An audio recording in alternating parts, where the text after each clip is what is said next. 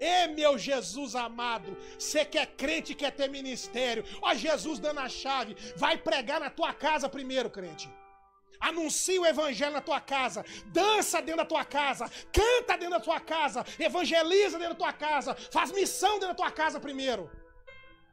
Aí você vai conseguir chegar em Decápolis, aí você vai chegar em Samaria, aí você vai chegar na Judéia e nos confins da terra.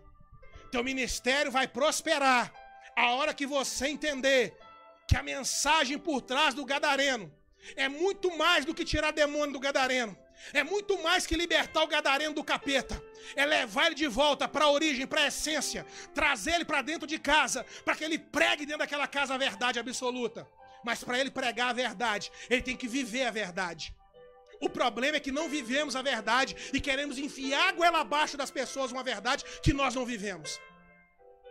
A primeira escolha que eu e você temos que fazer nesta noite é escolher verdadeiramente. Preste atenção nisso. Qual a verdade que nós vamos caminhar? Não tem como servir a dois senhores. Não adianta dizer que eu sou de Jesus, mas o palavrão, a mentira, o pecado está na minha vida. Não adianta escolher pregar o evangelho dentro da sua casa, sendo a sua casa o pior lugar do mundo. A verdade tem que entrar, porque vai dizer que a verdade vai libertar quem conhece essa verdade. João 8:32.